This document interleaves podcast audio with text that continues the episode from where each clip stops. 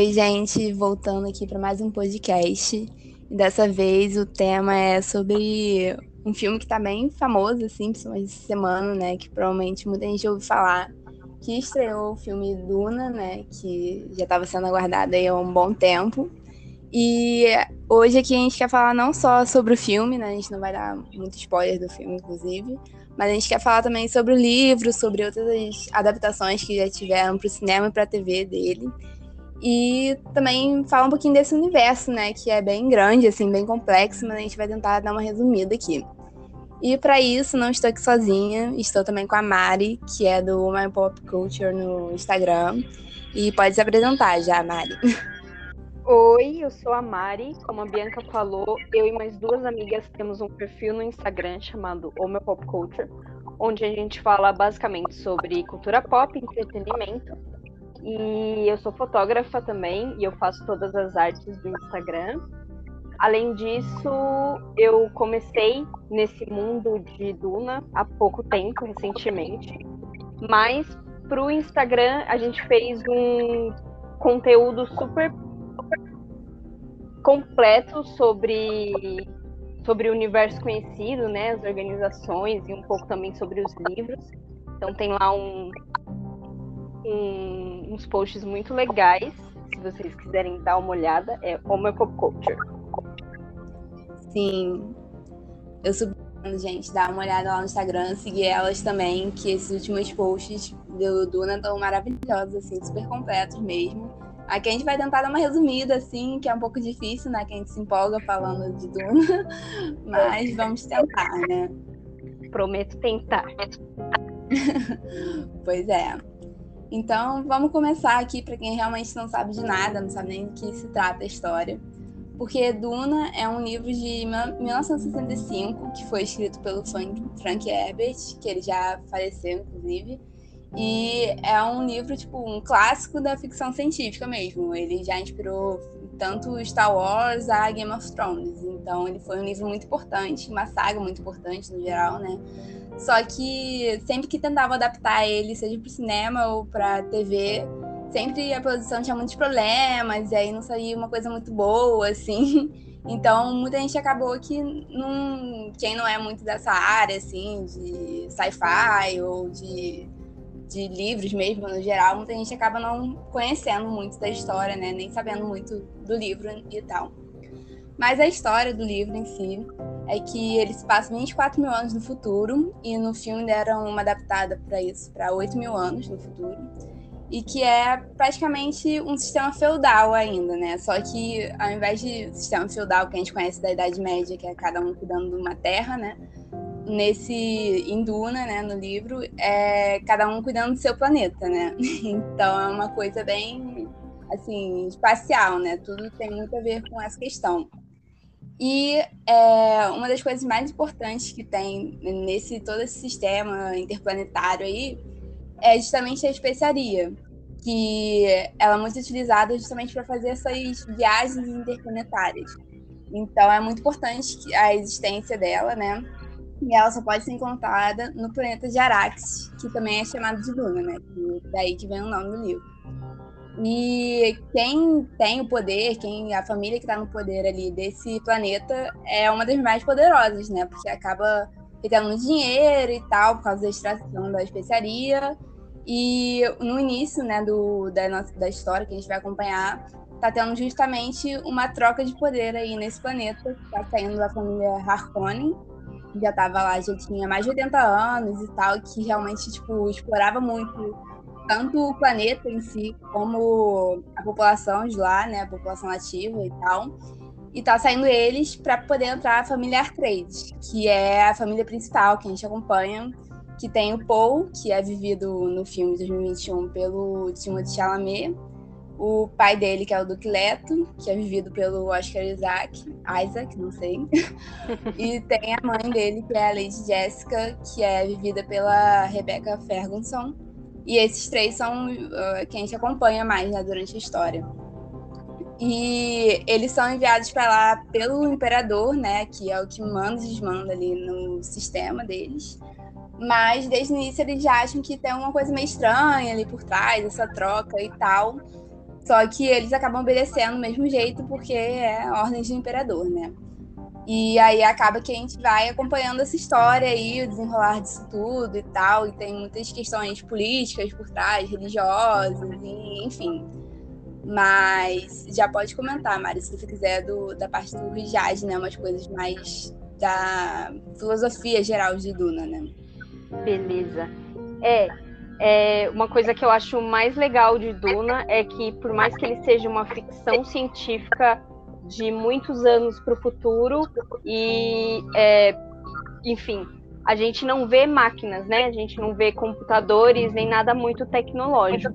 Isso acontece porque alguns anos antes da nossa história começar, aconteceu o jihad butleriano, que eles chamam, que foi uma guerra mesmo de máquinas versus homens. Na verdade, são duas histórias um pouco contraditórias, assim, que elas se, se batem, porque o Frank morreu depois de escrever seis livros, e depois disso, quem assumiu os livros foi o Brian Herbert, que é o filho dele, junto com outro autor.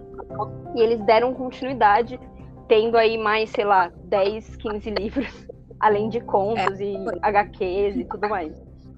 E aí essas histórias meio que se convertem, tipo, se batem, porque o, o Frank não chegou a escrever sobre o jihad, mas tem uma enciclopédia sobre Duna, onde um amigo dele escreveu, e essa história é um pouco mais parecida com que o Herbert, com que o, o Frank, né, queria escrever, que é basicamente homens com máquinas contra homens, não necessariamente máquinas super inteligentes contra homens, que é uma coisa que o Brian usa um pouco mais na história dele. E o jihad bluteriano foi uma coisa escolhida pro, pelo Frank como uma forma mesmo dele não precisar lidar com as máquinas, não precisar lidar com a tecnologia e tudo mais, e focar na filosofia e nas experiências humanas e focar no humano mesmo, ao invés de ter que se importar muito com as máquinas. E essa é a parte mais fundamental em todo em toda a história de Duna, né? Além de da religião e da questão ecológica que a gente tem muito forte nessa obra. Sim, e a gente vê até isso nos personagens, né? E, e até em algumas questões assim, que não são muito cultos, né? Não sei exatamente a palavra que eu poderia usar, mas que tem, tipo, dos mentais, né? Mentais, não lembro agora exatamente qual é, e das Bene Gesserit, né? E eles não são humanos normais, né? Eles têm. A cabeça deles é meio como se fosse a mente, né? Meio evoluída ali, né? Digamos, que eles conseguem ter poderes, assim. Exato, porque na real, antes do jihad, né? É, a, a, a população tinha essas máquinas, existiam essas máquinas, e elas eram super avançadas e tudo mais chegando ao, a, a, a, humanidade ter perdido um pouco da necessidade de evoluir. Então a gente ficou um pouco ali preguiçoso, né, acomodado nessas máquinas fazendo tudo por nós, inclusive no pensamento, assim, a mente, as pessoas pararam de evoluir essas, essas questões. Então, quando acontece o jihad, que é uma guerra mesmo, e todas as máquinas são eliminadas, os homens começam a precisar de uma nova função. Tá, agora a gente tem planetas à parte onde a gente não pode chegar porque a forma de locomoção foi destruída, que eram as máquinas, onde a gente não pode se comunicar porque as comunicações também foram destruídas. Então a gente precisa fazer alguma coisa. E aí eles encontram o melage, né, que é a, a especiaria que facilita essa viagem inter, interplanetária, justamente porque o uso dele faz as pessoas terem uma presciência, né? Conseguem ver o futuro, então é possível fazer essas viagens achando caminhos mais fáceis para você chegar no seu, no seu destino. E também tem essa evolução da mente humana, onde existem os mentats, que são quase computadores humanos, e eles coletam dados mesmo, e com esses dados eles são eles conseguem até prever alguns futuros, assim. E tem as Bene Gesserits, que são essas mulheres evoluídas a ponto delas conseguirem até escolher o gênero do filho, o sexo do filho, né? Dentro da barriga dela enquanto elas estão gerando. Então, além de da voz que elas usam e tem bastante no filme, que ela consegue dominar e é tudo essa questão, tanto filosófica e um pouco religiosa, mas também é muito bem explicado na questão fisiológica mesmo. É uma pessoa super evoluída que conseguiu alcançar níveis que a gente não consegue hoje em dia, né? Mas que pode ser, quem sabe, aí no futuro, com a ajuda de drogas como Lucy, a gente não consegue. Sim, exatamente, né? E essa questão das Bene Gesserit, né, é muito importante porque a mãe do Paul, né, a Lady Jessica, ela é uma Bene Gesserit e ela teve todo esse treinamento, né, que elas iam, que é meio que como se fosse uma escola ali de treinamento mesmo só para mulheres, né? Que é onde elas acabam desenvolvendo esse poder, esses poderes, né, no geral. E também tem isso, né? Elas estarem ali trabalhando meio que por trás ali de toda a política, todo o sistema, elas estão ali por trás para poder até traçar essa questão dos herdeiros, né? Das famílias, as junções das famílias e tal. Então é uma coisa bem interessante, assim. Eu gosto muito delas, das Bene Gesserit, de saber mais sobre elas, né? E é muito interessante também porque ela passa esses conhecimentos, né? Ela dá esse treinamento pro Paul, que é o filho dela, que é o personagem principal. E tecnicamente ele não deveria ter, né? Porque ele é um homem. Mas como ele acaba tendo esse treinamento dela, das Bene Gesserit, e, o treinamento de, da família Artrade, né? Por pai dele ser o, o Duque e tal. Então acaba que ele fica assim, por mais que no início da história ele seja bem ainda. Não sei se diria imaturo, mas ainda tá meio ingênuo, né? Ele já tem um poder bem, bem grande, assim, né? Ele tem um treinamento muito forte. Sim, então, as Gesserit são realmente, a maioria é mulher. Eu, quando eu estava pesquisando, aparece uma menção ali sobre homens, mas eu nunca consegui nem achar um nome de um homem que seja importante ali para as Gesserit. Então, elas são focadas nas mulheres mesmo. E elas têm essa questão de que elas elas existem, as pessoas sabem que elas estão ali ajudando e fazendo umas coisas ou outras, tanto que existe uma profe é, profeta da verdade, eu acho que chama, que está ali com o imperador, então ela está ali ajudando ele, arquitetando os planos. Só que o trabalho delas é totalmente por trás dos planos, é totalmente uma questão política e é muito forte, assim. São elas que decidem no, no fundo, no fundo, são elas que decidem tudo. São elas que decidem quem vai casar com quem, quem vai ter filho com quem e quem vai ser seu filho. Então, antes do seu filho nascer, elas já sabem que, com quem eles vão casar. Assim, é uma coisa muito louca como elas têm poder, mas elas escolhem ficar aqui meio tô fingindo que não tô fazendo nada, até por uma questão de segurança mesmo, né? E aí elas chegam a ser chamadas de bruxas por muitas pessoas, justamente por esse poder que elas têm. E, e, a, e a Jéssica foi ordenada pelas Bene Gesserit a, terem, a ter uma filha mulher. Ela só poderia gerar uma filha mulher. Só que por causa do Duque Leto, né? Ele queria muito ter um filho homem. E aí a Jéssica decide ter o filho homem. E ela até tem uma premonição de que talvez ele vá ser esse escolhido que as Bene Gesserit também planejam há muito tempo, porque esse escolhido vai ser um homem é, realmente conhecedor das, das, da, dos poderes das Bene Gesserit, ao ponto em que ele vai conseguir acessar coisas por causa do gene dele, né, o XY, ele vai conseguir acessar coisas que as mulheres não conseguem. Então elas precisam de um homem nesse, com, com, nesse caminho das Bene Gesserit para fazer isso. Só que o plano é que uma pessoa no futuro fosse esse esse esse Messias e a Jéssica acaba decidindo que ela vai fazer vai fazer seu filho dela, né? E também ela podia ter optado por não ensinar, mas ela acaba decidindo por ensinar o filho dela a ser um Bene Gesserit, né? Ele também tem estudo de mentat, ele também aprende a lutar, então ele desde muito cedo está sendo preparado para ser um grande, uma grande pessoa, né? Tanto um duque também da, da casa Trades.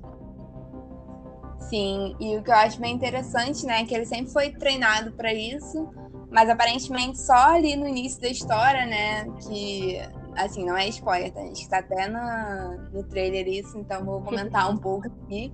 Que tem uma cena, né, e uma parte, um capítulo lá do livro, que é com essa Bene Gesserit mais poderosa lá, que trabalha junto com o imperador e tal, que ela vai fazer um teste nele, né? Que é aquele teste de botar a mão dentro de uma caixa lá e ele fica com uma dor extrema e tal. E se ele tirar a mão da caixa, ele vai morrer. Então era para ver se ele consegue controlar ali os instintos, né? E é a partir dali que, a, que elas começam a ver que, tipo, realmente ele pode ser real esse Messias, né, que tá vindo aí. E a partir daí que ele também parece começar a se preocupar um pouco mais com isso, né? Porque eu acho que essa questão do Messias e tal, é, e do escolhido, no, tanto no livro quanto no filme, eles são retratados de maneira excelente, assim, né? Porque não é como se fosse uma coisa boa isso, né? Muitas vezes a gente acaba vendo isso em algumas histórias como se fosse ah, ele é o mais poderoso, ele é o escolhido, ele é o e, isso é justamente uma desconstrução que a gente acaba vendo, né, nessa história que eu acho super interessante. Exato, e é uma coisa que o Frank Herbert ele quis falar sobre isso. Ele até tem algumas citações dele que ele fala sobre super-homens, né, é, super-heróis e até messias mesmo, como isso é perigoso, como líderes políticos, líder, líderes religiosos são perigosos para a humanidade, porque a gente acaba não pensando, né? A gente acaba considerando tudo que essas pessoas falam como a verdade absoluta e a gente acaba não pensando por nós mesmos. Então ele fala que esse é um perigo muito grave na nossa sociedade e a gente vê isso também atualmente no, no nosso país, não é mesmo? Então tem tudo a ver com, com isso. E aí o, o, o, o Paul, ele sempre teve sonhos, que ele percebe que são sonhos estranhos. E só que são sonhos com, vamos dizer, com o futuro, né? Ele, ele tem sonhos com o que vai acontecer, só que nunca é uma coisa linear. O futuro de Duna é mostrado como uma coisa de opções. Então, eu posso tanto acertar eu posso tanto morrer numa luta, eu posso ganhar essa luta, e ele vai ver todas essas possibilidades. Então, quando, quando ele começa a ver esse futuro, não é realmente o que vai acontecer, mas ele começa a perceber que muita coisa ruim pode acontecer por ele ser esse Messias, por ele ser essa pessoa que as pessoas vão seguir, né? E a gente sabe o que acontece quando pessoas são seguidas, quando até quando uma pessoa morre, ela pode virar um mártir, né? E aí vai vir uma uma violência muito mais forte por essa pessoa ter morrido. Então, ele tem muito medo disso acontecer com ele. Sim, e eu acho bem interessante até como vai ligando essa questão da religião, né? De, tipo, desse Messias virar realmente quase uma divindade ali, um poder absoluto, maior do que qualquer outra coisa, né? E eu acho que isso é muito bem retratado, mesmo ainda estando no início da história, né? Principalmente no livro, que o livro, o livro não, no filme, que ele vai só até metade do livro, né? Mas eu acho que já conseguiu trazer isso de uma maneira muito interessante, assim, que eu, eu curti bastante. Por mais que no livro se aprofunde mais essas questões, né? Porque não é uma coisa que é muito falada, é mais mostrada mesmo, né? Através de suas visões e tal. Mas eu acho que ele conseguiu traduzir isso muito bem para a tela. Sim, e eu acho que não só nas questões das visões, a religião, e eu não falo nem religiosidade, eu falo espiritualidade. Eu acho que o, o Frank ele mostra muito mais essa espiritualidade e é uma coisa que a gente aqui no Ocidente, eu vou falar né, Ocidente, por mais que seja um termo meio errado, mas a gente não, não entende muito isso é, como as pessoas do Oriente veem, assim, como religiões, religião, é, as religiões indianas e tudo mais, que é uma coisa muito mais do ser humano como essa evolução, né, chegando a essa evolução mesmo e tendo no próprio corpo essa divindade do que realmente uma divindade. Então, é uma evolução de pensamento e de características físicas e mentais e espirituais que a gente aqui no Ocidente não entende muito, mas eu acho que o Frank ele conseguiu assim colocar nesse livro de uma forma perfeita. E isso foi muito bem mostrado no livro, assim, no, no filme. Com detalhes que nem tem no, no, no livro, que eu gostei muito, por exemplo, a, as árvores que tem ali no, no pátio, né, da, do, do palácio deles em Arrakis, e o cara fala, tipo, não, isso não pode ser tirado daqui, porque isso é um milagre, né? Então tem muito essa questão da ecologia também, como esse esse Deus, né, essa divindade, tanto que a gente vê os vermes de areia sendo é, vistos como uma representação de Deus. Então tudo isso é uma coisa que a gente aqui com religiões um pouco mais cristãs, né, a gente não entende tanto quanto povos nativos, por exemplo, e quanto religiões mais milenares, mais filosofias milenares. O Frank Herbert tem inclusive uma inspiração muito forte no Zen budismo, que ele foi apresentado por dois é, Jung, é, qual que é o nome? Terapeutas junguianos. Então, é uma mistureba, mas é uma mistureba que faz muito sentido no final das contas, porque ele ele estudou muito, assim, você percebe o cuidado que ele tem em não ser desrespeitoso também, apesar da gente ver que é um homem não nativo, né, chegando nessa, nesse país, a gente vê como isso também é uma forma dele estar tá criticando essa situação. Ele nunca é ofensivo com essas pessoas, isso é muito legal. Sim, eu acho muito interessante, né? Porque dá para você ver que ele realmente tem essa pesquisa, assim, que há muita coisa de verdade que ele teve que pesquisar e ir atrás para realmente ter umas coisas mais certas, assim, que falar, né? Não é só, tipo, ah, eu vou tirando minha cabeça o que eu acho que é a religião islâmica, o que eu acho que é a religião hindu e tal. Não, tipo, ele realmente pesquisou, foi atrás para trazer uma coisa que, que é mais parecida com a realidade, né? Por mais que ele coloque isso num outro universo ali, né? Tipo, não é uhum. exatamente como é no nosso mundo aqui, né? Mas o que eu Sim. também acho muito interessante, né? É que até uma curiosidade que tem a ver um pouco com isso, é que essa questão, né, principalmente do primeiro livro do, do Duna, ele é muito inspirado também na Revolta Árabe, que aconteceu é, de verdade lá no, em 1916 até 1918, e que inclusive o Lawrence da Arábia, né, que é mais famoso, assim, tem até o filme lá sobre ele e tal, ele foi um, uma figura histórica que foi bem importante para inspirar o o Frank a criar o Paul, né, que é o personagem principal. Porque o Lawrence era justamente um inglês, né, que ele acabou lutando contra o próprio país nessa revolta árabe, porque ele estava do lado dos árabes, ele estava vendo que as terras deles estavam sendo exploradas pela Inglaterra, e ele viu que era errado e não queria ficar defendendo o país dele. Ele se juntou mais aos nativos do que ao próprio país, né? E é, isso é meio que acaba acontecendo com o Paul, né? No, quando ele está lá em Duna mesmo. Então, foi uma questão bem interessante ele ter sido inspirado nisso, né? Nessas questões da vida real também.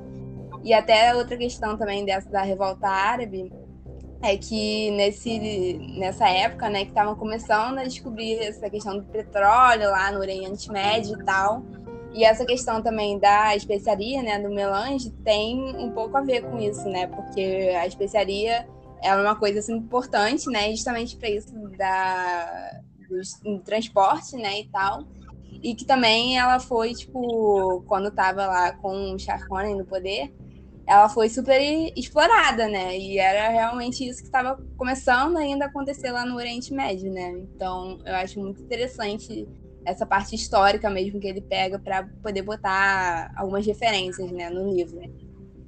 Total. Tem até uma uma coincidência que tem um filme, eu acho, que conta a história sobre a revolta árabe e o ator que faz o Lawrence é o mesmo ator que faz o Paul de Duna do, do David Lynch. Nossa, não sabia. Sim. é bem louco isso. E uma outra coisa também de curiosidade, né? Já que a gente tá falando dessa questão também um pouco mais religiosa e tal, é que, mas isso, eu, eu, pelo que a gente pesquisou aqui e tal, não, não tem nenhum lugar que o Frank mesmo tenha se inspirado nisso por algumas coisas que eu percebi, principalmente vendo o filme agora, que refrescou um pouco minha memória, mas isso daí eu realmente estou falando coisas que eu achei, tá, gente? Não sei se é a realidade, se era o que o Frank estava pensando. Mas até nessa questão também da especiaria, né? Quando no filme fala que a especiaria é sagrada para os Freemen, né? Que é o, o, povo nativo lá de Duna mesmo, de Arrakis. É, eu lembrei muito, porque a especiaria também é usada né, nessa questão alucinógena, né? De ter visões e tal. E eu me lembrei muito dessa questão da ayahuasca, né? Que agora tá até uma coisa mais famosa, assim, muita gente vai para alguns lugares para tomar e tal, e ter visões sobre sua vida, que você precisa mudar de vida e tal. Mas que para os povos indígenas, né, principalmente do, do Peru, se eu não me engano, na região ali do Peru, é tipo uma coisa super sagrada e tal, é um ritual, uma coisa religiosa mesmo e que hoje em dia a gente acaba pegando botando uma coisa, ah, good vibes, como se todo mundo pudesse usar qualquer pessoa e tal, sendo que é uma coisa assim, alucinógena, né? Então, eu acho que tem essa questão também, como eles, de pegar alguma coisa que é sagrada para um povo e meio que desvirtuar ali ela, né? Que eu, pelo menos, lembrei muito disso quando eles falam disso no filme. E também desse ritual que eu falei já, citei agora um pouco da caixa, né? De ter que botar a mão dentro da caixa. Que também tem uma coisa parecida com os povos nativos aqui da Amazônia mesmo, né? Que quando os meninos atingem uma certa idade, eles colocam a mão dentro do formigueiro, né? Com aquelas formigas enormes e tal, que a picada dói pra caramba. Isso também é para mostrar um ritual que é de passar da infância ali para a vida adulta, né? Para os meninos. Então também lembrei bastante disso, mas não sei se é a realidade, se o Frank realmente foi se inspirar nesses esses rituais mais nativos aqui da América Latina também, né? Porque a maioria das coisas que ele que ele realmente pesquisou, que a gente sabe e tal, com certeza é mais do Oriente, né? Então não sei se foi só uma coincidência ou se eu estou tirando coisas da minha cabeça. É, não, total que tem algumas, algumas, alguns lugares que falam que ele fez referência ao LSD, né? Porque foi bem na mesma época em que o LSD chegava ali nos Estados Unidos que ele lançou o primeiro livro.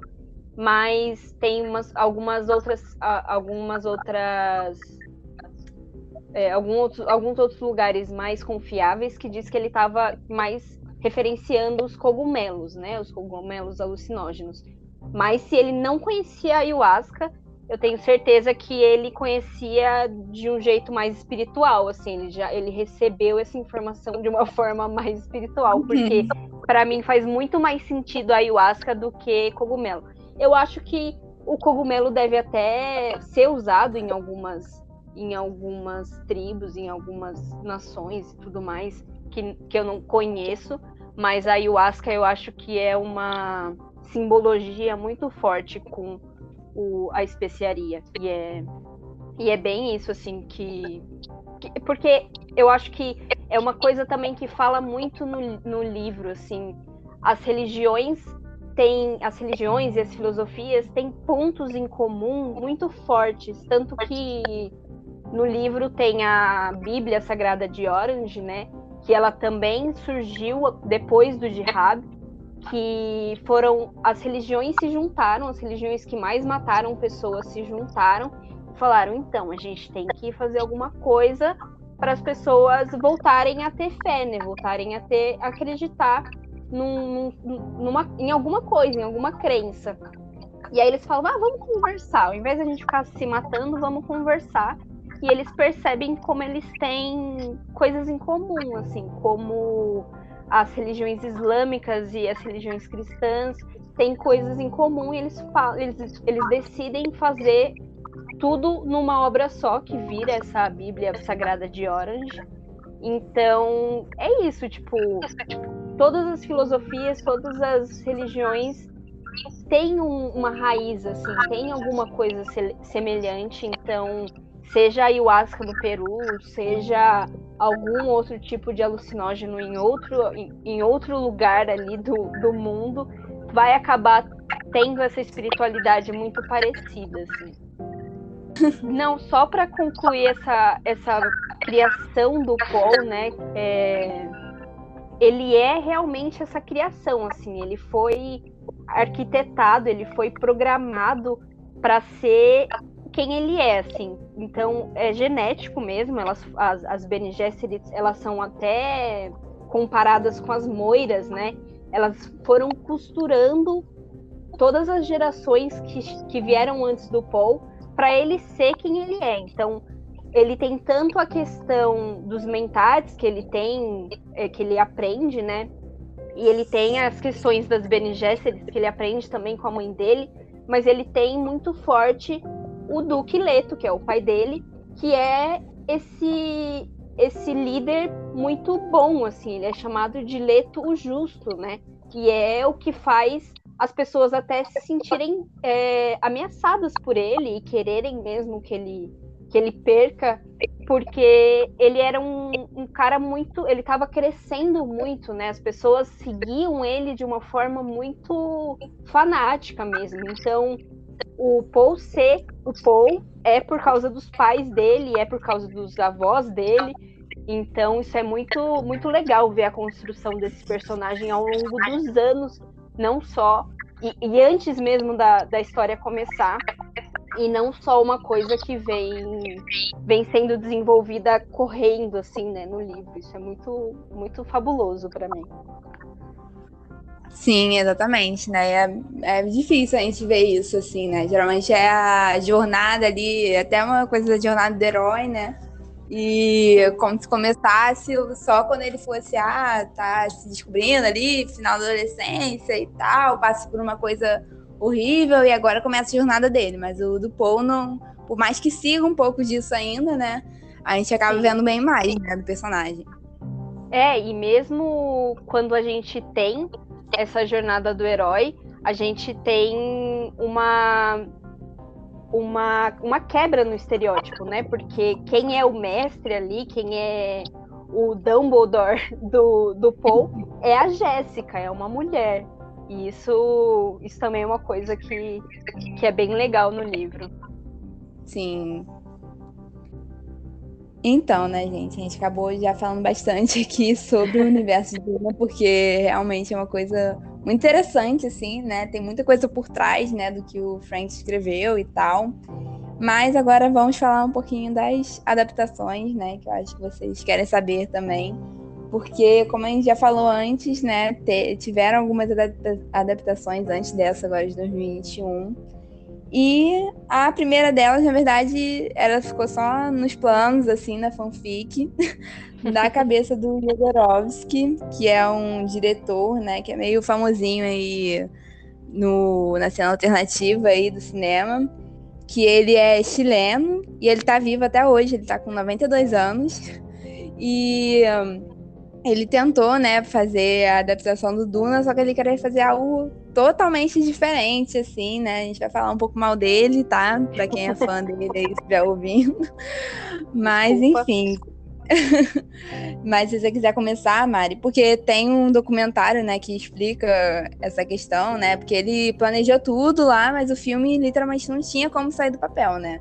Eu não vi esse documentário, a Mari que viu, né? Então, se você puder explicar um pouquinho melhor aí, Sim, é, ele, ele era muito apaixonado pela história, ele decidiu montar esse filme. Ele até conta no, no documentário que ele, ele conseguiu comprar os direitos de Duna por um preço muito baixo. Assim, ele falou: Nossa, as pessoas não acreditavam que eu ia ser capaz de fazer esse filme. E aí eu até comentei: E você não foi, porque não existiu o filme. Não sei se você sabe disso, mas enfim. É, ele começou a criar mesmo esse mundo e aí ele faz uma, um storyboard gigantesco. É, sei lá, deve ter uns 2 quilos o storyboard no final, com não sei quantas mil páginas, onde ele colocou cada cena e aí ele colocou tudo, desde close, é, descrição, partes do roteiro, ele, ele fez nesse storyboard e mandou para todos os grandes estúdios ali de Hollywood para tentar conseguir fazer esse filme. E aí tem algumas histórias, né? Que todo mundo fala que Duna de Jodorowsky foi o grande filme, o maior filme que nunca existiu, né? Que aí a gente tem coisas como o Salvador Dali como um dos personagens, ele faria o, o imperador Padishah, né? E aí ele foi conversar com o Dali, e aí o Dali falou: tudo bem, eu topo. Só que eu quero. E aí você percebe que quando ele fala disso, ele tá, ele tá buscando alguma coisa muito absurda para pedir. Assim. Aí ele fala: Eu quero ser o ator mais bem pago de Hollywood.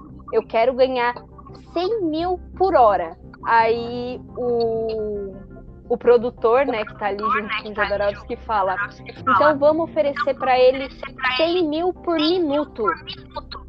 Aí o Jodorowsky fala: Tá bom, né? Vai falar, preciso dele por três minutos, porque aí eu vou fazer o molde da cara dele e o imperador ele vai ter tanto medo de morrer que ele vai ser um robô.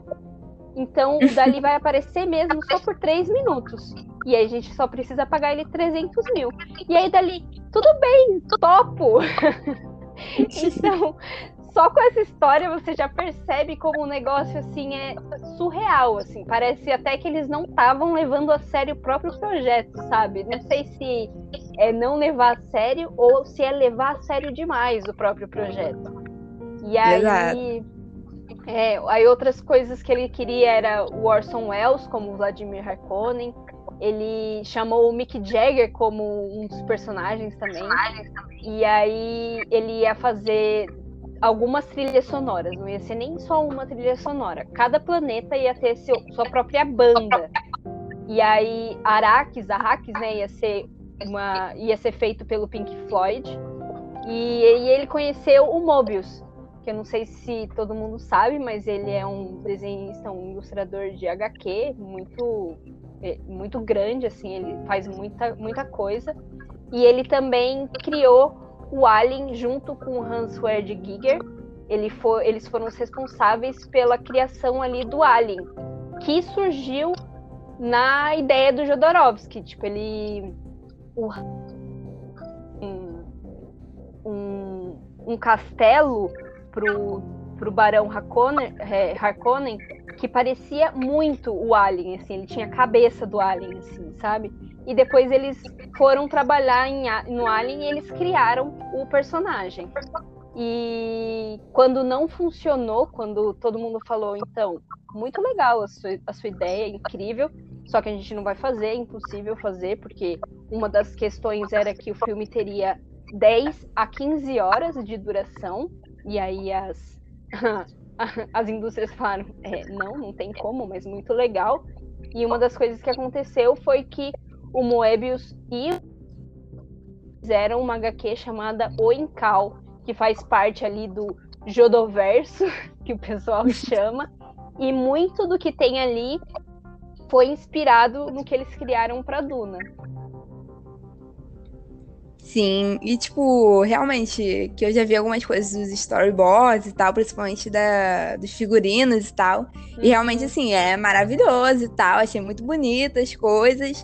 Mas é um filme que é muito irrealista mesmo, assim, fora do, do da caixinha, né? E realmente não ia ter como ser feito, né?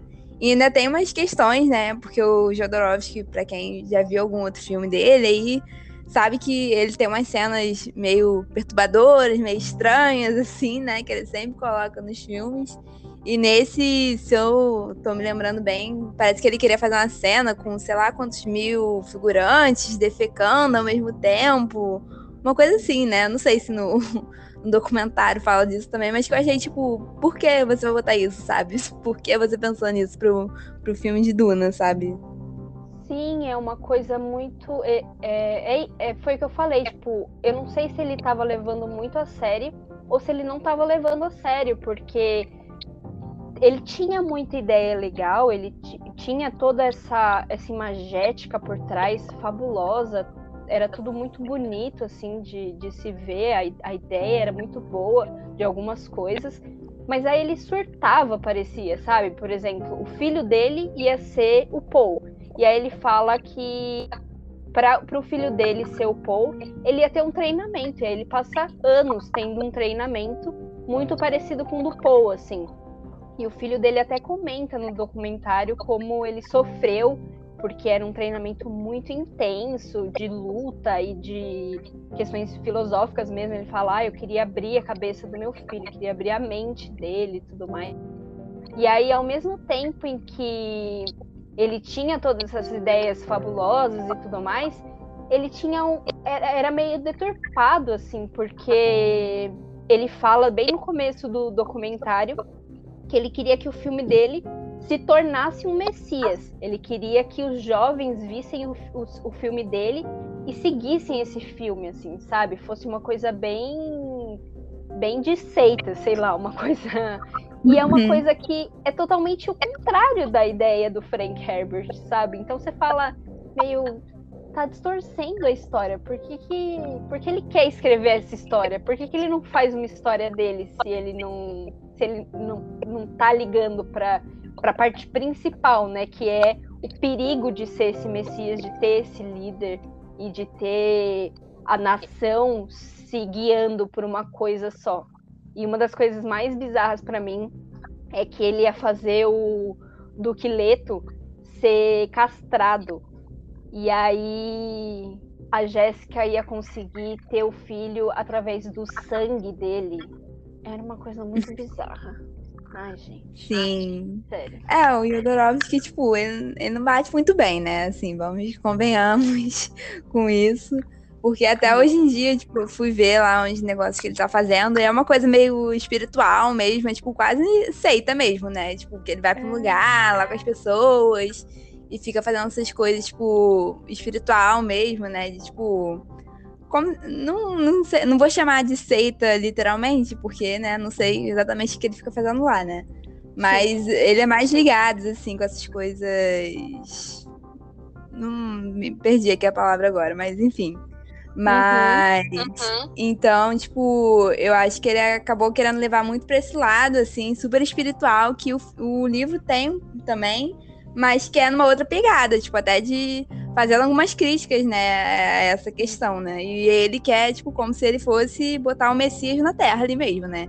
Então, fica meio complicado, né? Por mais que seja um, uma ideia interessante, assim, e tal, é meio complicado. E também, eu acho que, assim, não conheço super a pessoa do Yodorovsky, mas também declarações que ele já deu, né, e tal, que parecia que ele falava umas coisas só para ser irreverente, assim, para chocar, né?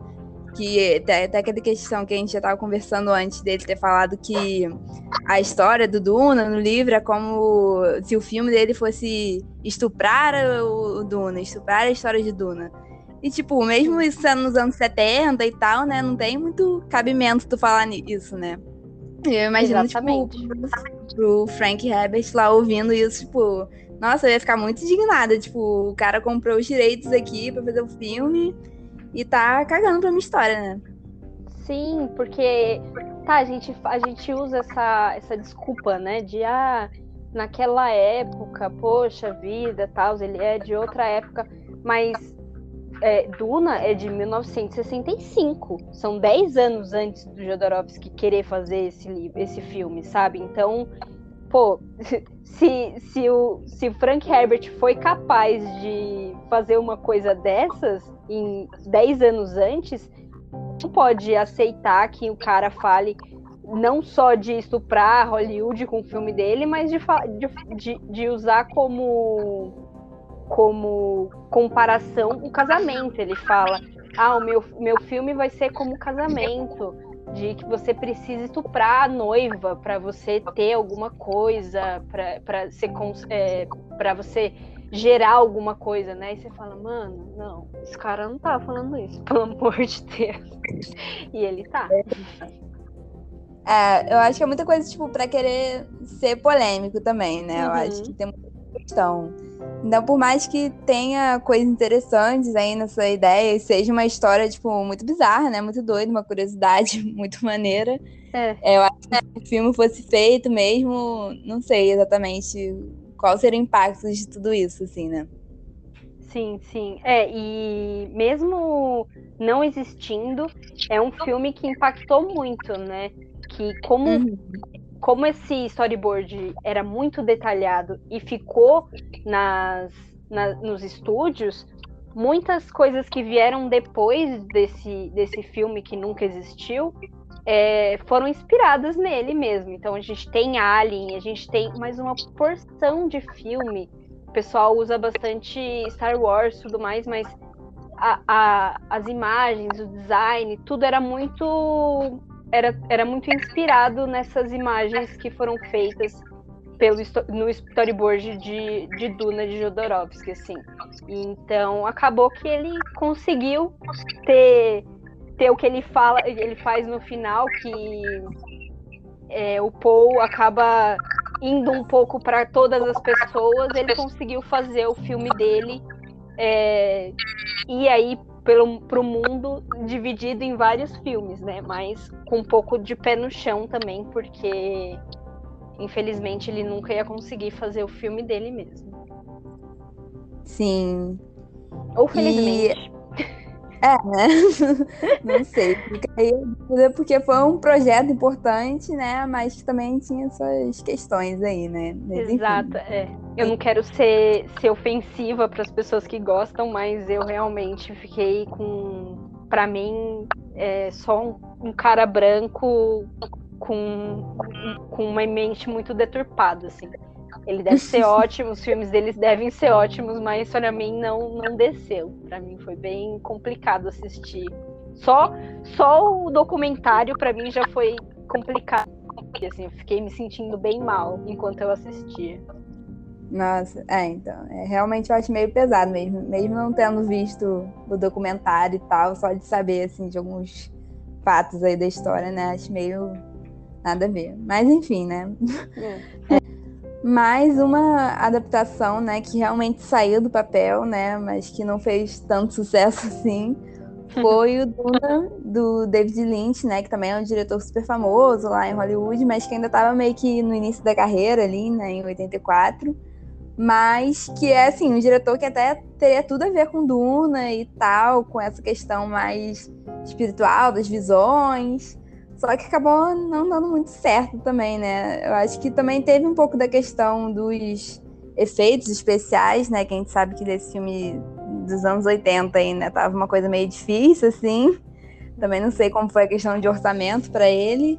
Mas que também eu vi até a atriz que fazia a Lady Jessica, né, nesse filme, ela falando recentemente que o que o David Lynch tinha passado para ela antes dela aceitar o papel era totalmente diferente do que o, a produtora acabou fazendo mesmo, né?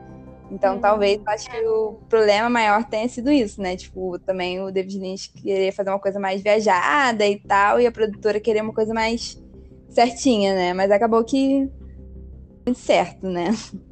É, acabou virando uma coisa viajada sem sentido, né? Porque tem elementos ali que, gente, eu, fiquei, eu assistindo, eu ficava, mas por que eles colocaram uma vaca morta? Por que eles colocaram um, um gato preso numa caixa? Era tipo, eram elementos tão aleatórios que eu acho que as pessoas que não conheciam história ficavam pensando, nossa, o que será que isso significa? Sendo que não significava nada.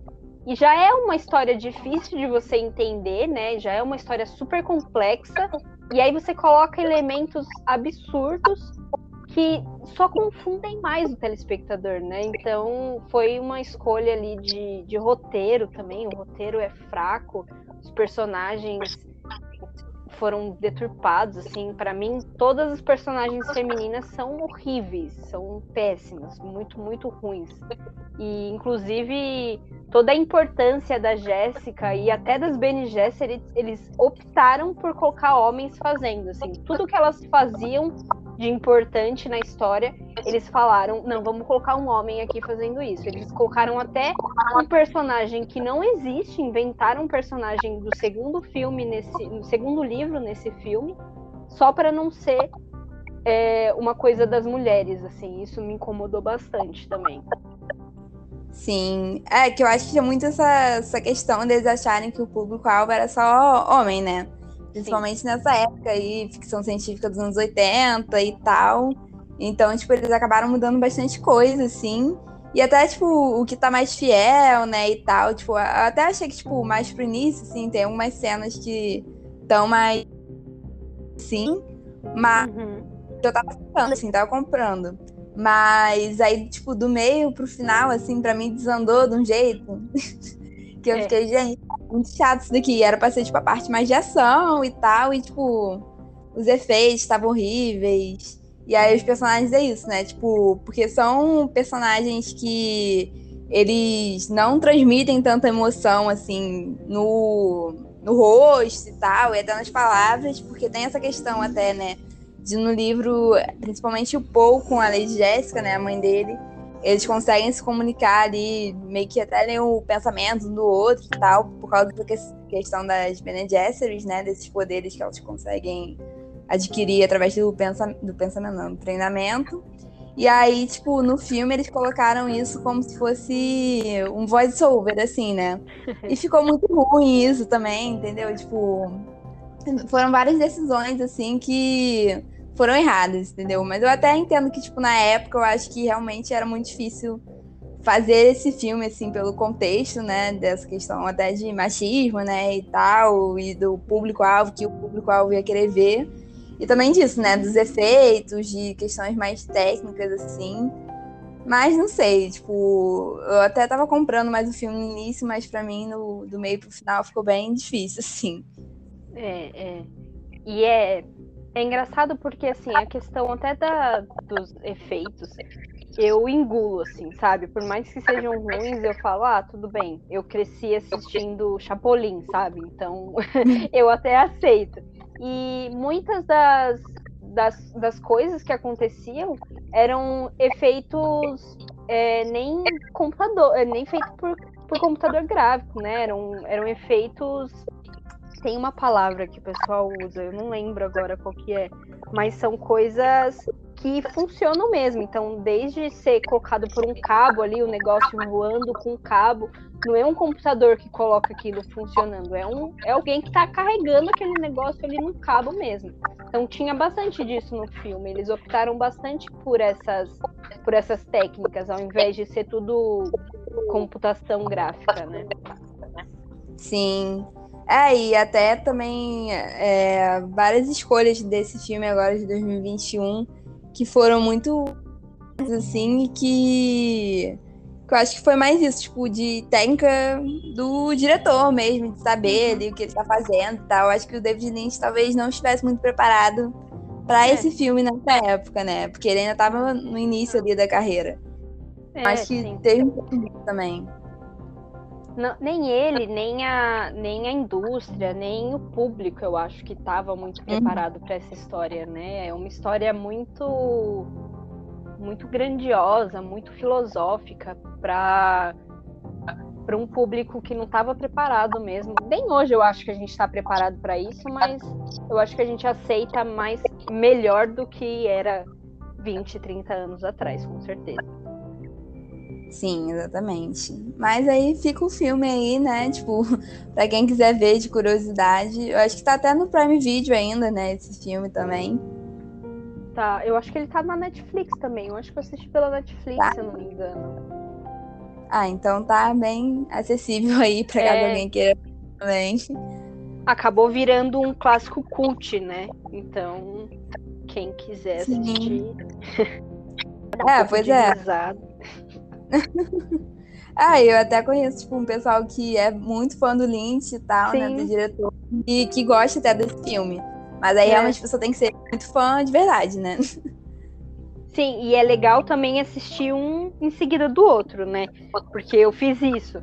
Eu tinha acabado de assistir o do David Lynch e eu fui assistir o do, o do Denis e eu fiquei, gente, você até vê algumas cenas, porque realmente no começo do, do, David Lynch tem cenas muito parecidas com o livro e tudo mais. E o último filme, né, o que lançou agora, também é bem fiel. Tem cenas que as falas são iguais às do livro. Então você vê, você comparar essas cenas feitas com tantos anos de diferença é muito legal, assim. É, é, é, nossa, é discrepante. O negócio é, é é igual, só que é absurdamente diferente. Uhum. Sim, e até uma coisa do, do filme de 84 que eu queria comentar, né, que não tem nesse filme de agora, é que o início, né, abre com uma narração da Princesa Irulan, né? Uhum. Que, que nesse filme agora, tipo, nem citam ela, até porque no livro só no prefácio ali dos capítulos, né? Ela até, tipo, dá uns spoilers da história, né? Porque uhum. é como se ela estivesse muito no futuro escrevendo sobre a história do Paul. Então, que eu achei isso, tipo, genial também no livro. Eu gostei muito dessas partes, assim, que abriam os capítulos, achava muito bom. E o David Lynch usou um pouquinho disso só ali na abertura, né, e tal, mas que eu já achei interessante ele ter botado isso. E nesse agora, tipo, do filme de 2021, por enquanto eles ignoraram ela, né? Vamos ver se vai ter sequências aí, que eles vão fazer, como é que eles vão botar. Até pra gente não dar muito spoiler aqui também, porque é. citaram ainda, né? Mas enfim, só deixando aqui no ar. Só deixando no ar. Sim, os prefácios são bem legais, né? Porque além de dar um spoiler, você fica muito confuso, assim, quem é essa pessoa, de quem que ela tá falando. No começo é até meio de quem que ela tá falando, e quando ela cita outros personagens também, você fica querendo entender o que, que tá acontecendo, e aos poucos você vai identificando ali. Tem até questões de data, né, que você consegue se localizar através do que ela, do que ela fala. E é legal que ela aparece no começo desses, desses capítulos e ela também aparece na própria história, né? Não, não só como uma personagem, mas também os livros aparecem nessa história e é muito legal como ele dá essa essa pista assim de que ela vai escrever esses livros. E é, é bem legal. Não sei se isso é spoiler. Desculpa se for spoiler, gente. É, é, não vamos considerar spoiler ainda, porque a gente nem sabe se ela vai ter muita importância, né? Exato. Também nesse, nessa questão do, dos filmes do Villeneuve, né? Se ele vai fazer só mais uma parte aí. Se ele Sim. vai querer adaptar a saga toda. Saga toda nem dá, né? Porque é muita coisa. Mas a Sim. trilogia principal e do início, não sei, né? Vamos ver o que ele vai querer fazer. Mas eu acho até que a gente já pode começar a falar um pouco mais do, do filme do Villeneuve agora, né? De 2021 a gente vai tentar não dar spoiler, tipo, vai ser muito difícil não dar spoiler de nada, mas não vamos falar de cenas específicas, assim, para quem ainda não viu, né? Então, podem continuar ouvindo aí. Mas, tipo, eu achei que em termos de adaptação, assim, do livro, ficou realmente muito bom mesmo. Tipo, foi um trabalho excelente do Villeneuve, dá pra ver que ele é realmente fã e tal da história. Porque ele pegou, tipo, basicamente todas as cenas importantes ali da primeira metade, né, do livro. E ele conseguiu botar elas em tela muito bem, assim, uma conexão entre uma cena e outra, né? Porque é óbvio que não deu para botar tudo, porque o, o livro é muito grande, mesmo dividindo no meio, mesmo o filme tendo quase três horas. Não é. ia dar pra botar tudo em tela, né? É, de qualquer livro, na verdade, é muito difícil fazer isso, né? Botar tudo ali na, na adaptação pro, pra TV ou pro cinema. Mas eu acho que ele conseguiu pegar, tipo, a essência toda da história e transmitir ela pra tela de uma maneira que, que ficou, tipo, bem introdutória ainda, né? Tem essa questão que eu vi até umas pessoas reclamando, tipo, quem não leu o livro e nada, né? Porque a pessoa não é obrigada a ler o livro para ver o filme. Sim. Mas eu vi umas pessoas falando que foi um pouco mais devagar, assim, né? Até porque ele pegou só até metade, né? Geralmente é a metade do final que tem, mas essa parte da ação e tal. Mas eu acho que, tipo, ele fez um trabalho excelente de, de adaptação mesmo, assim, né? É, porque ele pegou ali o começo, né? E o pessoal fala que é, é parado só que eu acho que essa parte do, do livro é até uma das partes mais, mais que mais mexem, assim, né? Que tem mais ação, porque não querendo, não, não vou dar spoiler do, do, do, do futuro do livro.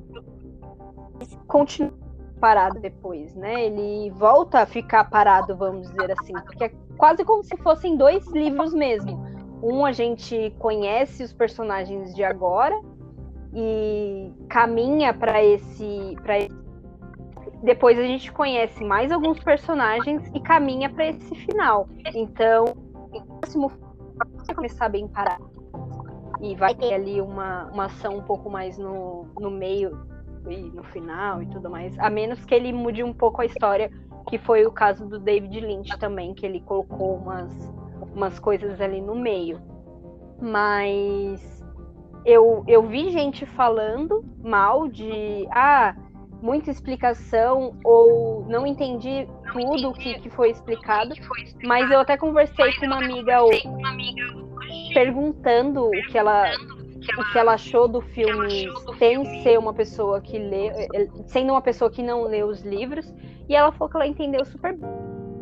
Achou o ritmo muito legal do, do filme. Então eu acho que é mais uma questão de gosto. Se você gosta de filmes assim, você vai gostar desse filme, do que uma questão de técnica mesmo, né? De. Num, num, eu acho que é 8 ou 80 em relação ao seu gosto, muito mais do que em relação à qualidade do filme mesmo.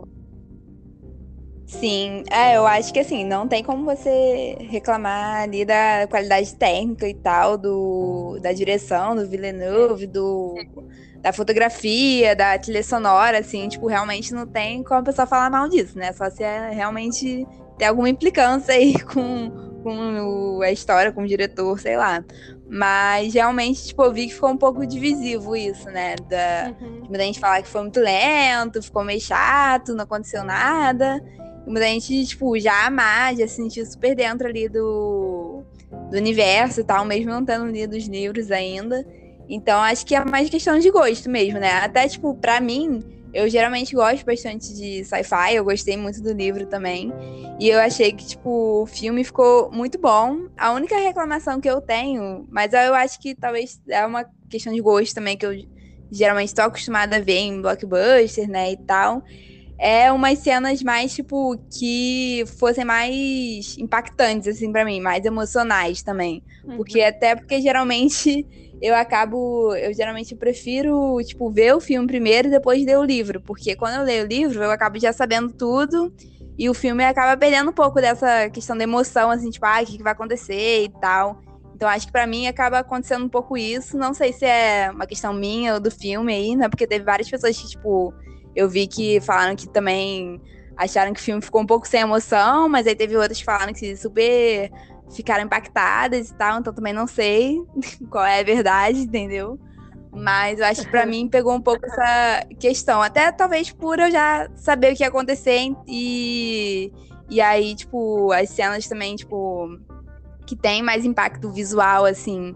A maioria também tava no trailer e eu tava acompanhando todos os trailers e tal. Então acho que também é uma coisa que eu tenho que parar de fazer um pouco, né? Se eu sei que isso me afeta na hora de ver o filme. Mas eu acho que realmente, tipo, não tem muita coisa para reclamar, assim, dessas partes técnicas, assim, porque realmente foi tudo muito bem feito, né?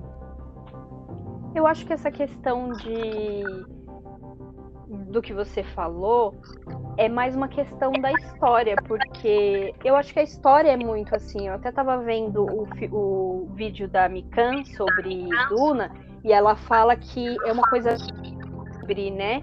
E a, a, a fotografia do filme é bem nesse nessa, nessa coisa bem escura. Tem até a cena ali do uma da Jéssica que tem muita fumaça entre eles e é uma coisa muito muito solene, né? Eles estão ali naquele momento de muita dor querendo, porque eles sabem que eles estão indo para uma situação perigosa, eles sabem que as chances deles serem atacados são enormes. Eu acho que todos eles vão já pensando nisso. O próprio Leto, estava eu tava relendo algumas cenas ali do livro para eu escrever um novo post.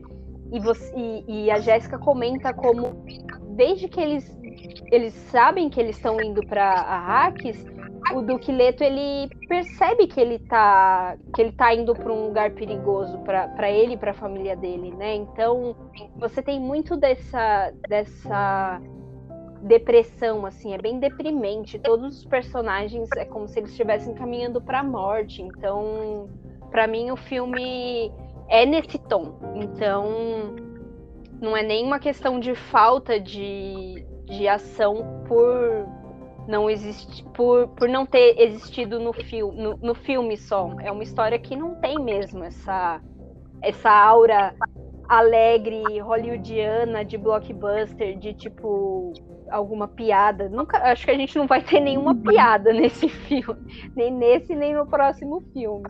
A maior piada que eu acho que, que eu que eu até dei risada foi a Shani falando com o Paul assim, uma hora que ela fala: ah, "Você vai morrer". E aí eu, tipo, gente, ela é bem direta essa pessoa, ela não tá nem aí pro cara. Pois é. Não, e eu até achei que, tipo, eles fossem querer botar essas coisas assim, alívio cômico e tal. Eu falei, gente, mas não. Antes de ver o filme, né? Eu fiquei, cara, não vai ter como botar alívio cômico nesse filme. Não, não tem, nessa história não tem muito espaço para isso, né? Pois eu é. acho que é. até essa questão da profecia, né? Do, dessa questão do povo e tal tem um pouco a ver com isso, né? De você já acabar, por mais que você não tenha certeza do que vai exatamente acontecer, ele já tem essas visões e tal, e a gente mesmo acaba já sabendo um pouco antes, né, do que realmente está a gente pode esperar aí pra, pela frente, né? E até eu acho que no livro acaba incorporando um pouco mais disso, porque no livro, tipo, no primeiro capítulo, a gente já sabe de coisas que vai acontecer na metade, coisa que vai uhum. acontecer muito no futuro. Então, o Frank, ele não. Ele até usou isso, né, como recurso ali literário mesmo, né, nessa questão da profecia. Até mesmo da gente saber já o que vai acontecer, tipo, várias merdas que vão acontecer, né. E no filme, por mais que ele não tenha sido tão direto assim, né, que até é uma coisa bem difícil, né, muita gente não gosta de saber já no início, né, justamente por causa dessa questão de spoiler e tal, né. Mas eu acho que ele traz mesmo essa vibe, assim, né essa questão, tipo, olha, vai acontecer umas merdas aí na frente, né? Então, já é pra gente ficar nesse, nesse clima, né? Não é uma coisa realmente muito é, hollywoodiana, assim, de, ah, vai ter um final feliz, uma coisa assim, né? É, você não, não cria expectativas pro filme, né? Não cria nem esperanças, assim, pro filme. É uma coisa, tipo, não, não existe final feliz nessa, nessa obra, não. Sinto muito. E uma das, uma das obras que vi, que vi que vieram depois, que são muito, que é muito inspirada em Duna, é Game of Thrones, como você falou. E aí você estava falando agora das visões e eu lembrei, não sei se você já leu os livros de, de Game of Thrones. Já, eu gosto muito também.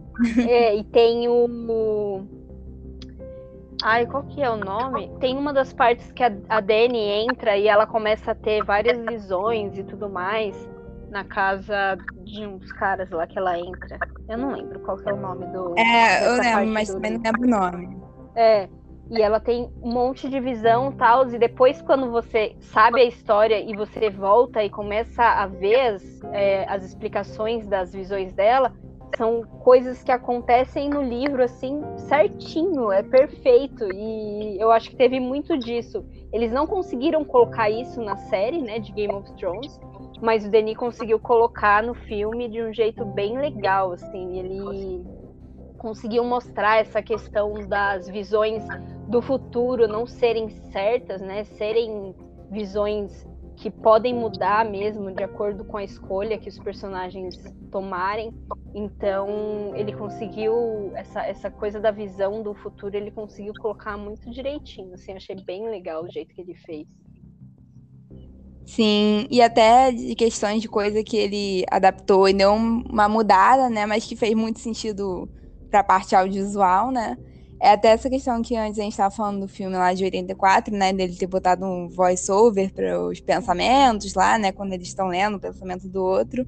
E aqui eles, ele botou meio que uma linguagem de sinais, né? E fez muito sentido, tipo, eu nunca ia pensar nisso, mas quando eles fizeram no filme, né, eu falei, nossa, faz todo sentido botar isso assim, né? É meio que como se fosse um código ali entre o Paul e a Jessica, e que, pelo menos para mim, assim, funciona super, né? Ficou bem melhor do que se fosse um voice-over ali, um ouvindo a voz do outro e tal, que é uma coisa meio. ia ficar um pouco brega, né? Então, eu achei que foi muito mais no tom, assim, do filme, essa questão da linguagem de sinais, né? E também até da Lady Jessica, né? Que no livro a gente acaba, por mais que o Paul seja o principal, a gente acaba tendo muito da visão dela de alguns acontecimentos também, né? Na, durante a, a narração mesmo e tal, do que tá passando dentro da cabeça dela. E no filme, por mais que não dê para ver isso, tipo, claramente, 100%, assim, eles se aproveitaram bastante também dessa questão, tipo, da Rebecca Ferguson ser muito boa atriz, né, que eu gosto muito dela, e também, tipo, de mesmo ela sendo uma Bene Gesserit e tal, tipo, não demonstrar muita emoção na frente dos outros, quando ela tava sozinha e tal, em algumas umas duas ou três cenas acho que acontece isso. Que aí mostra ela, tipo, chorando lá sozinha, sentindo as coisas. E aí ela vai, abre a porta para falar com as pessoas e tá com aquela cara assim, tipo, nada aconteceu, né? Uhum. Então, eu acho que foi uma coisa boa também para mostrar, sem ter que ficar explicando muito, né? Ou botar uma narração e tal, de mostrar que, tipo, é aquela coisa que aconteceu impactou ela, mas que ela não vai deixar que os outros percebam isso, né? Exato, é a questão da o treinamento dela, né, muito forte e, e a gente até comentou no começo sobre essa personagem ter essa, essa, esse conflito interno muito grande, né? De ser uma pessoa que foi treinada desde muito cedo num, numa arte, enfim, numa em técnicas de mentais, né? De, de esconder coisas e saber coisas mas ao mesmo tempo ela é essa pessoa que quer ser mãe, ela quer ter uma família, ela quer proteger a família dela, né? Ela quer proteger o filho, ela quer proteger o, o Doquileto, ela ama essas pessoas, você percebe como ela gosta dessas pessoas, e ao mesmo tempo ela também tem essa consciência de que ela tá levando eles para esse caminho que vai ser muito duro para eles, né? Principalmente o Paul, ela sabe qual vai ser ele e ela sabe como vai ser difícil até o treinamento dela, né, que ela traz para o Paul, ela sabe como vai ser difícil porque quando quando a, a Madre Superiora chega com, com a caixa, com o Gonjabar para ele para ele fazer o ritual, é o ritual de finalização, né, das, das Bene Gesserits. É a última coisa que elas fazem e ela sabe como aquilo é, é tanto doloroso quanto perigoso, né? Porque ou ele sente muita dor ou ele morre. Então, de nenhuma das formas é bom para ele. Então, é muito é muito triste isso e a Rebeca conseguiu mostrar isso lindamente. Nossa, ela ficou perfeita, assim, é uma personagem fabulosa. Tem até tem até uma cena, eu não vou falar qual é a cena, mas que ela tá ali sofrendo, não sei o que, não sei o que, e aí quando acontece alguma coisa, ela já ela muda assim instantaneamente, ela vira a mãe do Paul, e não só a mãe do Paul, mas também a mestre do Paul, e ela fala: "Você fez tal coisa errada", sabe? Ao mesmo tempo em que ela tá numa situação ali muito delicada, onde sei lá, ela gostaria muito de cuidar do filho dela, ela também tem esse lado onde ela tem que tem que mostrar que ele fez errado e falar, não, você tem que aprender melhor, você tem que fazer melhor. Vamos lá, cara, que agora já não tem mais jeito. Sim, porque ela é a mãe, mas também é a mestra dele, né? Como você falou. Sim. Então, é, eu acho que, tipo, pra mim, no livro e no filme, assim, ela é a minha personagem favorita. Eu gosto muito dela. Por mim, até podia ter mais coisas, assim, com ela.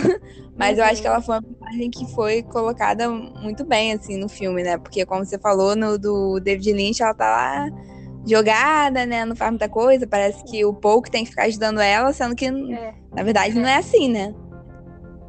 Sim, sim. E quando, mesmo quando o Paul tem que ajudar ela, é, a gente percebe que ele só, só é capaz por causa dela, sabe? Ela, ele só sabe fazer o que ele faz pelo treinamento dela. Então, chega um momento em que ela tá num momento delicado ali, ela tá mais fragilizada e o Paul tem que ajudar, mas ele não conseguiria fazer sem ela, querendo ou não. Então, mesmo quando quando é ele, também é ela. Desculpa falar, mas como diz a Madre Superiora, ele é foda porque ele é filho da Jéssica, entendeu? Uhum. É verdade, né? E uma, na verdade, duas coisas que eu queria comentar, que também fugindo um pouco do assunto da Jéssica, mas tá. duas coisas que, que eu. que eu não diria que me incomodaram, assim, porque eram até um pouco que eu já tava esperando. Mas que tem, falando de personagens femininas, né? Tem a questão da, da Shani, né? Que é vivida pela Zendaya. Que assim, eu já tava esperando que ela não fosse parecer muito, né? Até porque ela mesma já tinha falado que ela tinha gravado só quatro dias lá o filme, né? Então foram só algumas cenas. Mas realmente tá em estudo, tipo, ao redor da personagem dela. E basicamente todas as cenas que ela tá, tipo, já tá no trailer, né? Então, coisa que mesmo já sabendo a história, já sabendo que a personagem não aparecer muito nesse início e tal, chega a personagem dela a ter uma sei lá, uma presença assim um pouco mais forte até nessas visões aí do Paul, né, que é essas visões. Porque também já tá no trailer isso, né? Tá desde o início, né? Mas esperava um pouco mais, assim, que fosse ter uma coisa, uma presença mais forte, assim, da, da personagem já.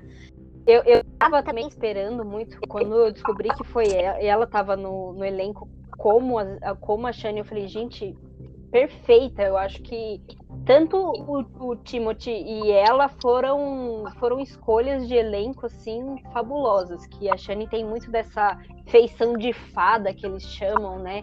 E aí eles terem optado por uma atriz negra também é muito legal, por mais seja óbvio, porque porra, eles estão no deserto, é, uma pessoa branquíssima com olho com, com cabelos loiros não quando, quando, ela, quando ela apareceu ali no elenco, eu fiquei muito feliz. E aí também veio, surgiu a notícia de que ela ia aparecer pouco.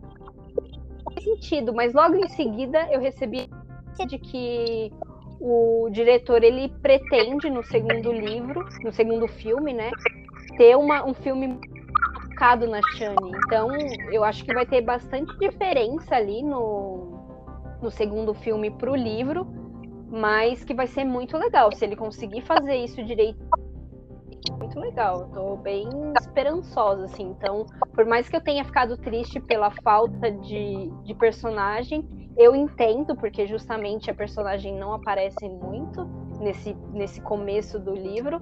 E isso me deixa feliz porque a personagem vai continuar e é uma atriz fantástica, com uma personagem que tem tudo para ser muito legal também. Sim, eu acho uma, uma personagem bem interessante, assim, por mais que no primeiro livro todo ela já não apareça tanto, assim, né? Eu também espero que mudem um pouquinho, né? O Villeneuve acaba mudando um pouquinho, dando mais destaque para ela, né? Porque eu acho que a Zendaya merece esse destaque aí, né? E vamos Sim, esperar aí para 2 que assim não é 100% de certeza, né, mas muito provavelmente vai ter, né? Até porque não foi tá confirmado tá hoje. Foi? Ah, então tá foi. ótimo. Eu vi uma notícia de que foi confirmado hoje, justamente. Então, ah, então... hoje, dia 24, no caso, né? Estamos gravando no dia 24. Uhum.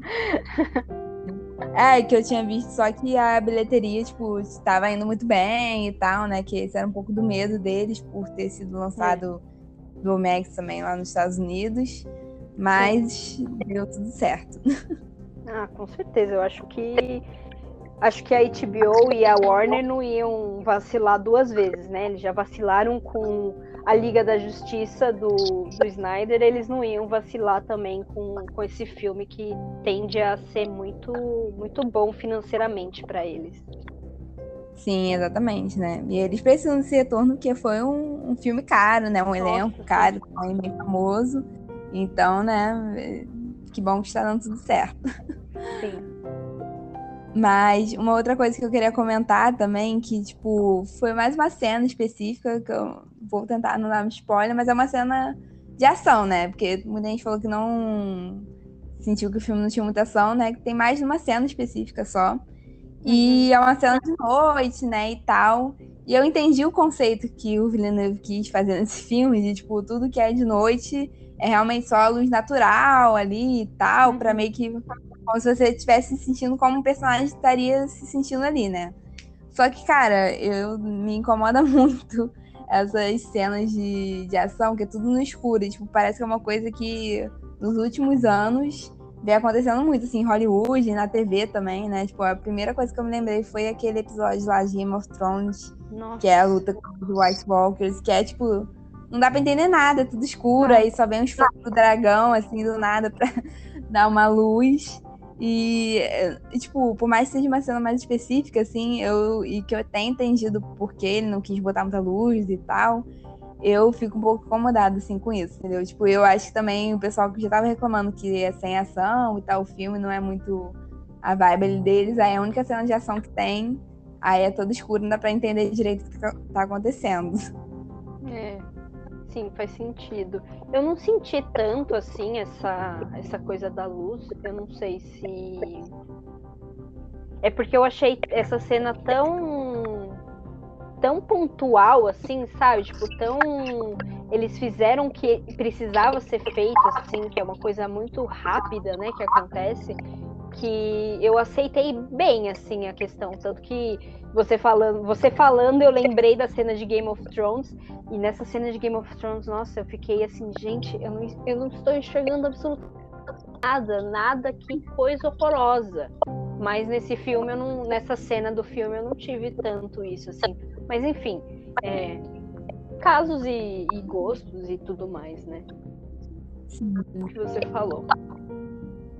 É, e até porque no episódio de Game of Thrones foi tipo uma hora disso, né? Essa cena é. durou, sei lá, cinco.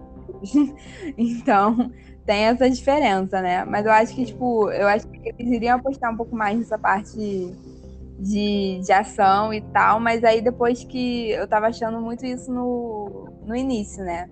Aí depois que eu vi que eles iam dividir o filme na metade do livro e tal, uhum. aí eu já falei, já pensei que, tipo, ah, então eles não vão querer fazer uma coisa assim super blockbuster, né? E tal. Que eu realmente estava achando que eles iam mudar bastante coisa, assim, para poder se encaixar nos moldes de blockbuster, né?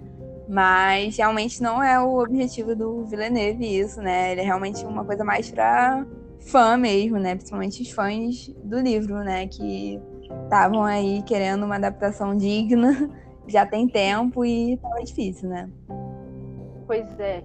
E também falando um pouco da questão de ser um filme para fã, né, que você comentou, eu tive essa sensação, por mais que eu tenha conversado com pessoas que não leram, não leram os livros e entenderam e gostaram e tudo mais, eu tive a sensação de que é um, um filme muito mais para quem conhece já a história do que para uma pessoa que nunca nem ouviu falar, sabe? Uma pessoa qualquer que tá, ai, que filme que eu vou assistir? Vou assistir esse aqui com esse menino que eu gosto. E vai ficar meio confuso para essas pessoas, assim. Eu acho que não é um filme para que agrade todo mundo, assim. E eu gosto disso, eu acho muito corajoso ele ter feito isso, porque não é o que a gente vê em todo lugar, né? Por mais que o Denis tenha sido um pouco infeliz de falar sobre filmes de heróis e tudo mais, mas ele fugiu totalmente dessa dessa receita, né, de agradar qualquer pessoa que for assistir o, o filme, assim, eu achei bem corajoso, legal, mas ao mesmo tempo pode ser um problema, né? Pode a, a, bilheteria do segundo filme pode ser um pouco mais baixa, justamente por as pessoas não comprarem a ideia desse, desse primeiro filme. Sim, é, tipo, eu, por mais que eu não acho que, tipo, as pessoas devam desmerecer filme de herói e tal, ficar se achando uhum. superior, né? Acho que nada a ver um pouco.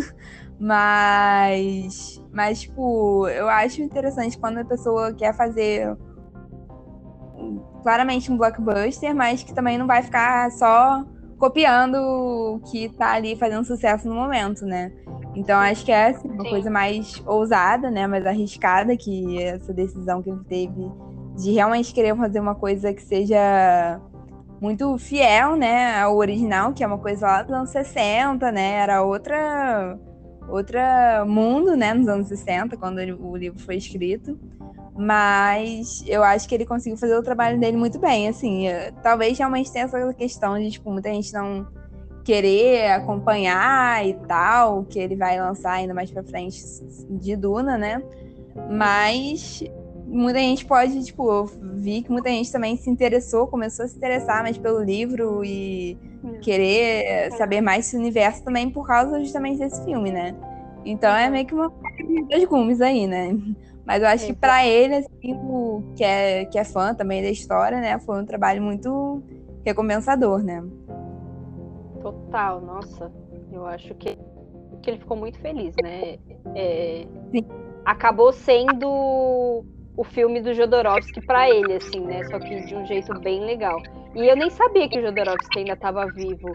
E durante a durante o documentário, ele fala que ele foi assistir o filme do David Lynch. Ele foi assistir triste o, o, o filme, falando, ah, outra pessoa fez o filme da e tal. E aí ele fala que conforme ele assistia, ele ia ficando cada vez mais feliz porque o filme é uma merda, assim. ele fala meio que com essas palavras. E aí eu fico me perguntando, será que ele vai assistir esse Duna? Será que ele vai ficar triste ou ele vai ficar feliz porque ele não vai gostar do filme? Como, como será pois que é, a é, cabeça né? do Jodorowsky? Pois é, agora eu fiquei pensando também nisso. Eu até vi um meme hoje do pessoal falando do Lynch vendo o filme e falando que ele ia ver no celular pelo HBO Max. O Jodorowsky não sei como é que ele vai ver, né? Porque o homem já tá velho lá no, no, no retiro espiritual lá dele, mas eu acho que ele é. deve ficar tentado ver sim. É. Mas eu acho que o David, ele. Primeiro que ele meio que ignora né, esse filme, ele mesmo não gosta do filme de Duna que ele fez. Então eu acho que ele vai ficar feliz pela, pela adaptação ter sido bom. E, Ainda mais se ele for uma, um fã, né, de Duna, eu acho que ele vai ficar feliz por ter sido uma adaptação muito boa, assim, porque realmente foi uma adaptação. Eu tava, eu tava com expectativas, eu tava com muitas expectativas, com medo, porque eu vi algumas críticas quando lançou no Festival de Veneza, eu vi muita gente falando, ah, é, especialmente porque ele cortou no meio, né? E esse começo do, do livro é um começo muito difícil de você entender, porque você está conhecendo um mundo inteiro, um universo inteiro novo, e você demora para você pegar no tranco. E ele pegou justamente esse tranco quando ele começa a, a, a funcionar, ele, ele corta, né? Ele acaba o filme ali. Mas eu acho que ele conseguiu explicar muito bem as coisas. E só que eu tava vendo muita crítica ruim sobre isso. Então eu tava com expectativas, porque eu tava confiando muito na adaptação, mas eu tava com esse medo. E, nossa, superou totalmente as minhas expectativas. Foi muito bom, assim, eu gostei muito dessa adaptação. Sim, é, eu também achei uma adaptação, assim, maravilhosa, do e como poucas, assim, né, e até por ser um livro muito difícil, né, de ser adaptado. Realmente, para mim, pegou um pouco mais só essa questão emocional, assim, digamos, que eu fui ver no cinema, né? Então eu tava esperando mais um impacto cinematográfico em mim.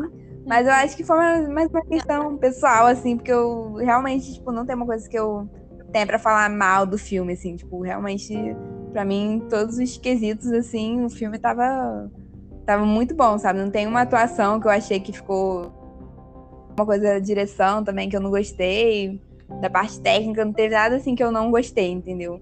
Então, também acho que é mais essa questão pessoal também.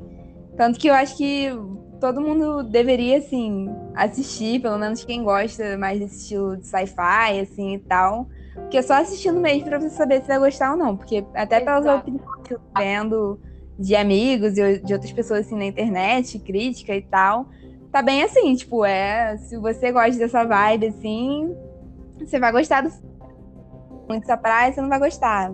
E até, tipo, gente que nem gostava de sci-fi e tal, que adorou o filme, e gente que, tipo, gosta de outros filmes de sci-fi, mas não gostou muito desse. Então, tipo, tá bem assim. Depende muito de você. Não é nem é... o filme. Você vai receber, né? porque tem isso, sabe? Mesmo que você não goste de sci-fi, mas você gosta um pouco dessa coisa filosófica, se você conseguir pegar essa, essa ideia, nossa, filme. E eu até estava vendo uma crítica que foi bem dura, assim, com, com o filme, falando foi perda de dinheiro, não devia ter assistido esse filme. E aí tinha um comentário. E aí eu até comentei, tipo, eu entendo a sua crítica, eu acho super válida por todas essas questões da pessoa não ter, ter achado que foi foi um livro, foi um filme de duas horas e meia em que ela tinha que, que ela tinha que ler um livro de mais de 600 páginas para entender. E aí eu falei, eu entendo uhum. a sua sensação e tudo mais, mas aí tinha um dos comentários na, na postagem falando, ai, nossa, agora que eu que eu vi a sua crítica e também tenho visto outras críticas, eu tô perdendo um pouco o interesse. E aí eu até respondi a pessoa, falei, não, assiste e, e vê o que você vai achar, porque é uma coisa muito específica, é muito, é muito difícil você você se guiar, né, pela opinião das outras pessoas dessa forma, assim. É um, é um filme é um filme muito 880, muito de vai na no momento da vibe e tudo mais, então assiste só. E se não gostar também, ótimo, tudo bem, ok, bola pra frente. Mas dar essa chance, eu acho que é muito importante. Sim. Ah, eu acho que até, tipo, todo filme, assim, eu acho que a gente não deve se guiar tanto pela opinião dos outros, né? A gente tem que ver realmente pra saber se vai gostar ou não. Óbvio que tem filmes que, tipo, a direção é meio ruim, os atores também, né? Tem filmes que é meio complicado, mas que mesmo assim, tipo, tem gente que vai gostar, sabe? Tem uns filmes que eu gosto que eu sei que é ruim, mas eu gosto, entendeu? Mas eu acho que para quem gosta dessa questão de construção de universo e tal, né? Eu acho que realmente, tipo, vale muito a pena dar uma chance pro filme. E até mesmo pro livro, né? Que eu acho que o livro assusta muita gente, né? Por ser muito grande e por ter muitos livros, né? Por mais que muita gente acabe só lendo o primeiro, ou então os três primeiros, ou seis primeiros. É, eu acho que é um livro muito bom, assim, tipo, que realmente, para essa parte de construção de, de universo, é maravilhoso, né? E como a gente falou, tipo, já inspirou muitas outras coisas da cultura pop, assim, no geral até. E que realmente, tipo, eu gostei muito de, de ter lido, assim, até aprendi bastante coisa com, com ele, de, dessa questão de desconstrução, de alguns ar arquétipos, né, disso, de, da jornada do herói, por mais que tenha ali, tem algumas desconstruções do Messias. Então, acho que para quem curte, assim, essa vibe também, o livro é muito bom. Sim, nossa, total. E acho que a gente também podia falar um pouco desse final, né? Que pode assustar e deixar muita gente triste, porque é um final bem abrupto, né? Mas para as pessoas terem fé que vai, vai ter uma continuação. Pode demorar aí uns 3, 4 anos, mas vai ter continuação. É, pois é, né? Que tem essa questão que deve demorar um pouquinho, porque, pelo que eu vi, assim, tipo, eles nem gravaram nada, ou então, tipo, devem ter gravado só a cena seguinte daquele final, né? Mas que ainda tem muita coisa para gravar, e esse filme tem uma pós-produção bem grande também, né? Então deve dar uma demorada aí, mas que vai vir, gente. Vamos confiar. Sim.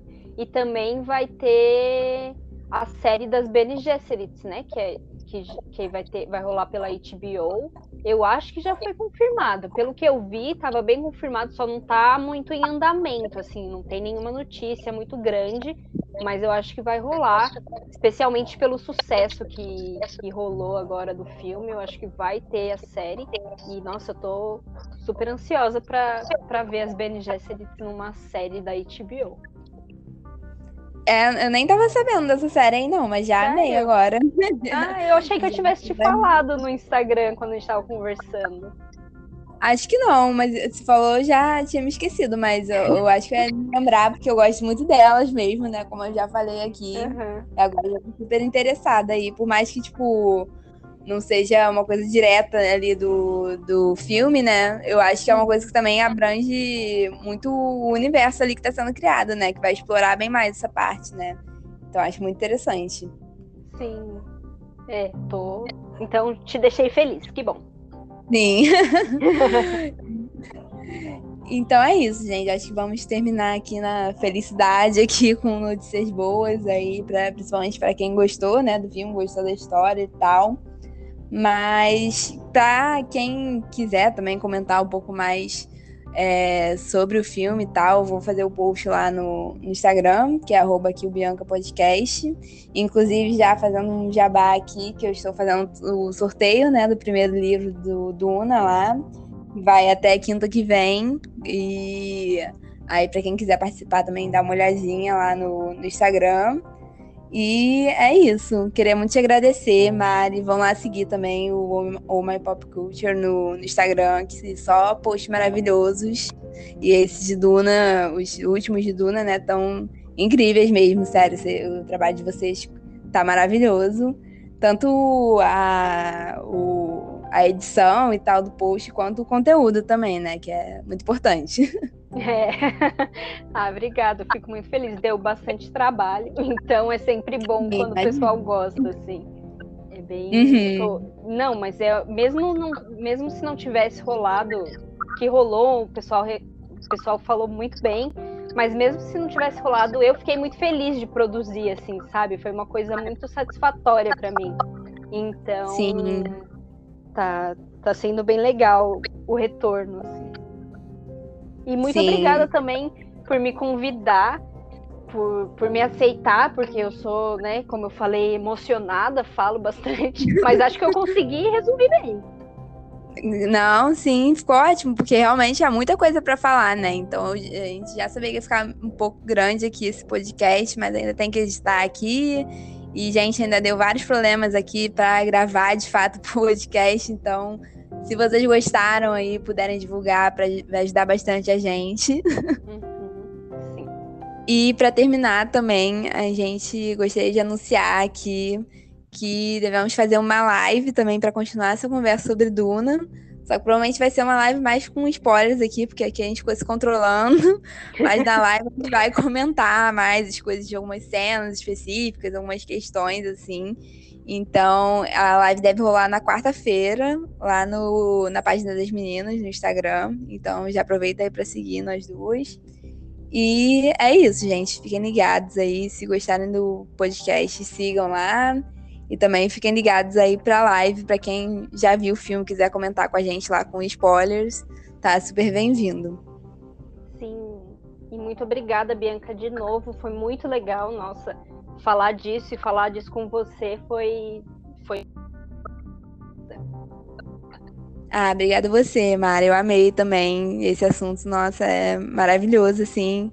E você agregou muito, sabe? De muitas coisas aí que eu tô aqui no básico ainda, entendeu? Só no primeiro livro das coisas que eu sei. mas que realmente o universo de Duna é incrível e bem abrangente, assim, né? Bem grande. E que ainda tem bastante coisa, né, pra, pra gente falar. Então, no futuro aí também vamos ver o que vai vir mais de Duna. Sim, vamos fazer mais mais collabs aí sobre Duna, com certeza. Mas é isso, então, gente. Valeu aí para todo mundo que escutou e até a próxima. Beijos. Beijo.